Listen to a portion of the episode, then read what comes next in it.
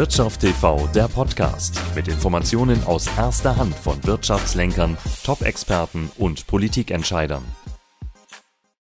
Willkommen beim Wirtschaft TV Talk. Die Fitnessbranche boomte vor wenigen Jahren noch massiv.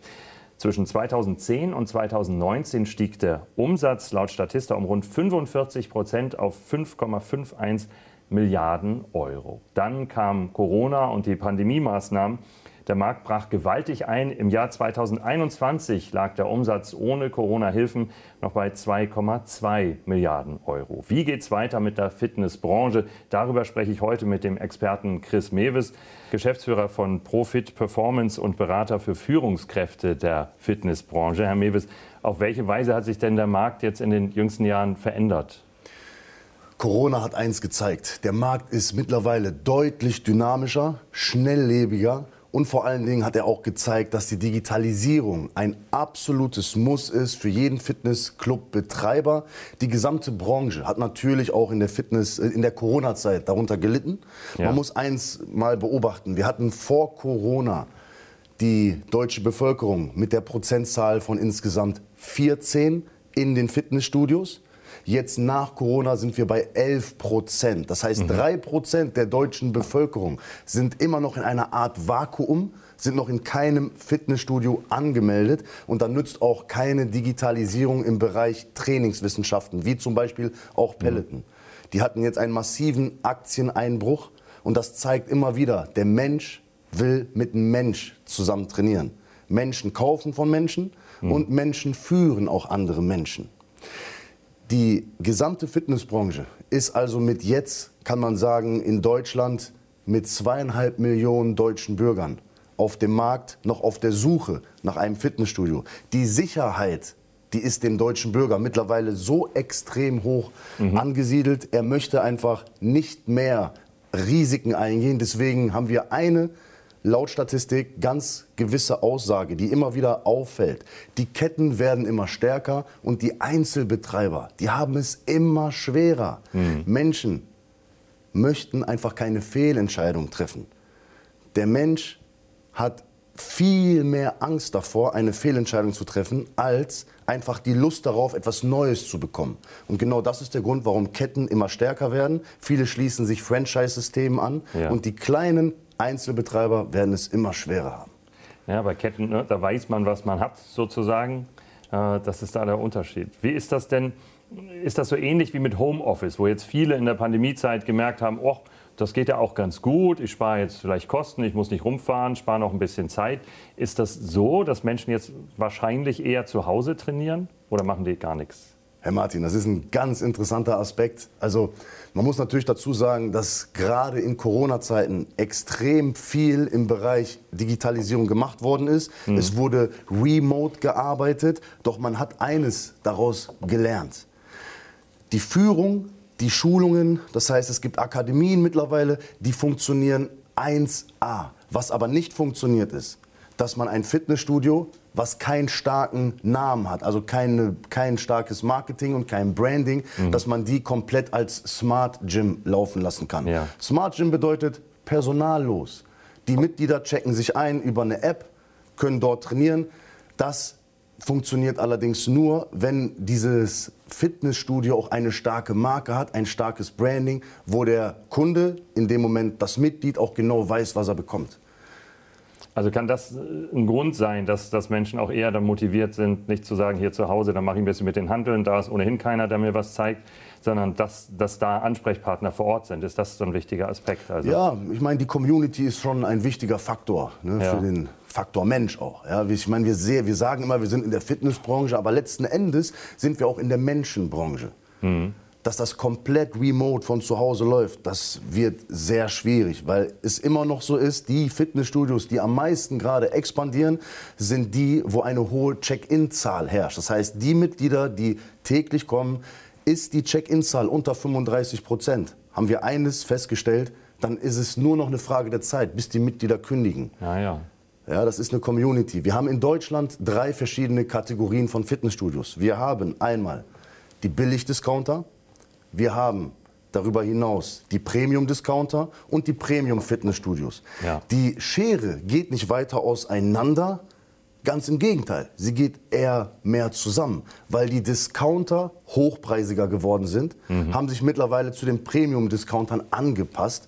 Und jetzt ist natürlich die Frage, wie läuft das in Zukunft ab? Die Preise werden höher, alles wird gerade teurer, aber der Mensch möchte auch nicht auf Fitness verzichten. Deswegen bin ich mir sicher, dass die Fitnessbranche so boomen wird wie jemals zuvor. Ja? Ja. Das sind ja immer optimistische Aussichten. Davon haben wir nicht so viele Meldungen zurzeit. Das heißt, wie können die Menschen denn erreicht werden? Das, das muss ja erstmal dann den Studios und den äh, Ketten, den Betreibern gelingen, ne? die Menschen zu erreichen. Und wie geht das? Wie weit ist da die Digitalisierung? Wie weit kann das auf einem anderen Weg stattfinden? Ja, ich meine, mittlerweile haben wir Apps, die auf dem Markt sind, wo die Leute sich ihren Trainingsplan ganz individuell erstellen lassen können mhm. über diverse Fitnessclubs. Es gibt mittlerweile Check-in-Systeme. Wir haben Terminals in den Fitnessclubs, die auch belebt sind. Keine Smart Gyms, sondern in diesen belebten Fitnessstudios befinden sich Terminals, wo man sich zum Beispiel anmelden kann. Nichtsdestotrotz ist der Vertrieb immer noch das A und O. Das hat nämlich früher den Unterschied ausgemacht. Die Discounterketten die brauchten keinen Vertrieb. Die sind rein über den Preis gegangen.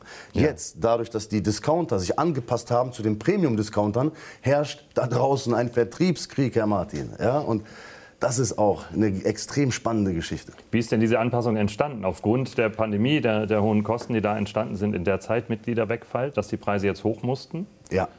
Okay. Ja, da muss man natürlich irgendwas dagegen bieten. Also ich habe selbst erlebt, bin ausgetreten während der Pandemie, weil ich dachte, hat so keinen Sinn äh, noch eine Zeit lang unterstützt, aber irgendwann dachte ich, nee, das, so auch nicht. Hinterher dachte ich so, mal gucken, jetzt ist der Preis aber ein ganz anderer. Mhm. Äh, und da denke ich, okay, da muss aber irgendwas an der Leistung doch auch sein, damit ich bereit bin, da mehr zu bezahlen. Was können denn die Studios da machen? Also was können sie tun, damit es attraktiv wird, für Kunden auch zurückzukommen zum Beispiel? Da braucht man nicht unbedingt mehr Nutzen, sondern der mhm. Nutzen ist ja immer noch da. Ja. ja. wir haben in der Corona-Zeit viele Menschen gehabt, die keinen Sport gemacht haben. Und was ist das Resultat? Das Resultat ist, die haben Rückenschmerzen, die sind jetzt teilweise gezwungen, wieder Fitness zu machen. Mhm. Doch der Mensch ist ein Gewohnheitstier und wenn er gerade mal im Lockdown eine gewisse Zeit zu Hause verbracht hat, sich nicht aktiv bewegt hat, dann ist er auch erstmal in diesem Modus. Das heißt, er muss raus aus seiner Komfortzone. Und hier kommt auch das Paradoxe. Weil gerade der Mensch natürlich in seiner Haut sich vielleicht unwohl fühlt, aber der Schweinehund ist halt da. Mhm. Und deswegen ist es umso wichtiger, dass man gerade im Marketing, im Branding und im Vertrieb den Menschen den Nutzen immer wieder vor Augen hält, die auch gerade aktiv auf dem Markt anspricht. Früher war es noch so in dem digitalen Vertrieb, es gab so einen Hype. Ja? Jeder wollte rein Online-Marketing betreiben und darüber die Mitgliedschaften generieren. Ja. Mittlerweile hat sich eins herauskristallisiert, es ist ein Muss, dass die Fitnessclub-Betreiber beides nach wie vor und zwar extrem funktionieren mhm. lassen müssen. Ja, das ja. heißt den Online-Vertrieb, aber auch den Offline-Vertrieb. Diese beiden Komponenten sind nicht mehr voneinander zu trennen. Ja, das heißt, der Hype von reinem Online-Vertrieb funktioniert nicht ja. alleine. Offline muss jetzt ebenfalls nochmal richtig Gas gegeben werden. Was hat denn dafür gesorgt, lässt sich daran wieder anknüpfen, dass der Boom so stark war jetzt vor der Pandemie? Also das, das ging ja gewaltig nach oben. Was äh, kann man daran wieder anknüpfen und sagen, die Leute hat Faktor X motiviert dazu? Oder wurde im Vertrieb damals was besonders gut richtig gemacht in den letzten Jahren davor? Nun ja, das war ein schleichender Prozess. Ja, mhm. das, es gab jetzt kein exponentielles Wachstum, kein ja. Tipping Point, sondern es ist immer noch nach wie vor so, das ist ein schleichender Prozess. Das ist eine, mhm. ein, ein Prozess, wenn jetzt Mitglieder sich wieder fürs Fitnessstudio entscheiden, dann sind die meisten, die danach ins Fitnessstudio kommen, das Umfeld, die Bekannten, die Freunde. Ah, ja. Also ein Lauffeuer, was rein schleichend zwar passiert, aber da bin ich fest überzeugt, dass das passiert das Empfehlungsmarketing im ursprünglichen Sinne. Dass, dass einer sagt, Mensch, du siehst ja gut aus, wie machst du das? Und er sagt, ja, komm doch mal mit. Oder so in der Art, dass das, das funktioniert, auch. als Vorbild. Und, ja. ja. Braucht denn, also kann denn die, die Branche jetzt mit denselben Menschen so weiterarbeiten einfach und sagen, ja, hier mal eine Schulung oder lies mal ein Buch und dann geht es weiter? Oder, oder müssen da auch neue Köpfe rein, die neu denken? Wie, wie extrem sollte da der Wandel sein jetzt in der Fitnessbranche, um mhm. wieder nach oben gehen zu können? Mittlerweile ist der Einstieg in die Fitnessbranche sehr leicht geworden. Mhm. Jemand, der ein bisschen Kapital hat, kann sich einem Franchise-System anschließen. Doch entscheidend ist doch, was danach passiert. Er muss an die Hand genommen werden. Er braucht einen Mentor. Er braucht jemanden, der ihm genau zeigt, wie tickt eigentlich der Markt. Der Fitnessmarkt ist ganz besonders und da braucht man Profis, Spezialisten, wahre Experten, die dafür sorgen, dass die höchsten Kosten im Vertrieb nämlich nicht passieren. Die verlorenen Chancen, die jeden Tag aufs Neue auf einen lauern. Ja, und deswegen einfach nur eine Schulung ist nur leicht dahergesagt. Neue Köpfe mit Sicherheit hier und da auch. Doch die Schlüsselpositionen müssen richtig besetzt werden, zur richtigen Zeit richtig. Und deswegen ist von dem Recruiting-Prozess bis zum Onboarding-Prozess, bis danach die gesamte Alltagsbetreuung stattfindet. Da braucht man einen Spezialisten, der dafür sorgt, dass nicht Stillstand Rückgang ist, sondern dass vor allen Dingen das Vorankommen, der, der Wachstum, das Leben in dem Fitnessstudio bedeutet. Und da sind Sie zuversichtlich, dass das in der nächsten Zeit in der Branche gelingt? Absolut, Herr Martin. Gut, drücke ich Ihnen den Daumen dafür. Vielen Dank, Chris Mewes. Das war der Wirtschaft TV Talk für heute.